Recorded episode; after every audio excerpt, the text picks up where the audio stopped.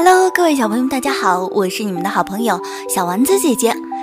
今天咱们接着讲童话小镇的故事，第五集《抹布和闹钟》。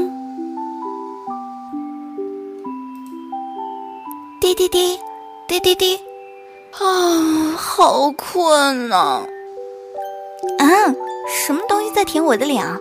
一下子清醒了很多。眼前是一只放大的狗脸，它正在激动地舔着我的脸，我的眼睛，湿乎乎、毛茸茸的触感彻底把我弄醒了。哎，抹布下去啊！抹布啊，有个坏毛病，每天早上闹钟一响，它势必来要叫我起床。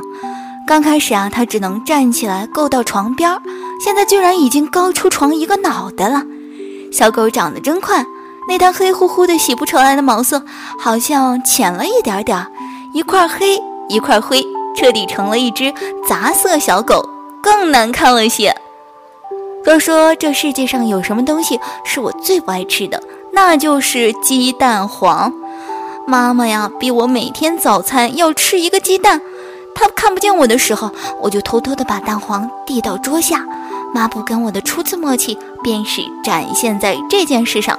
他会快速不发出声音的就把蛋黄干掉，妈妈发现不了我俩的小伎俩。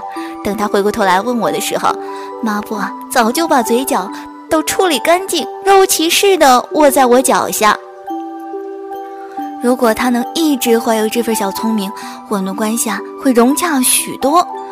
然而怀揣着对他的愤怒，却是我生活的常态。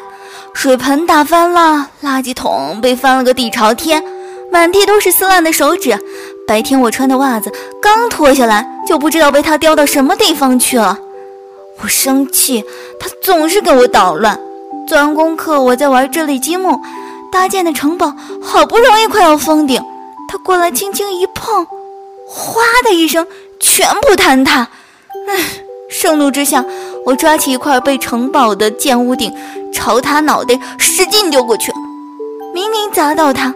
我都听到轰然一声，那块不算小的积木打偏了，落在他的后背上。冷静下来啊！我倒是有些愧疚，自己怎么能这样冲他发脾气？才一低头，他竟然不知道何时衔住了那块积木。他用头拱了拱我的手，把积木轻轻地放在我的脚旁。那一刻，我感觉心里有东西融化了，化出一滴水。水里面竟然折射出这只黑杂色小狗的影子，在那里摇头晃脑的冲着我傻笑。那天晚上，我梦见抹布长大了，长成了一只漂亮的大狗。我骑在它的背上，飞上了九重天。天上是一个糖果的世界，各种形状，五彩斑斓。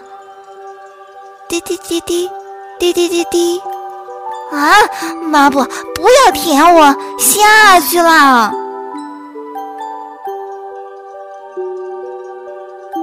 好啦，可爱的小朋友们，我们今天的故事啊就讲到这里了。那么我们明天再见吧，拜拜。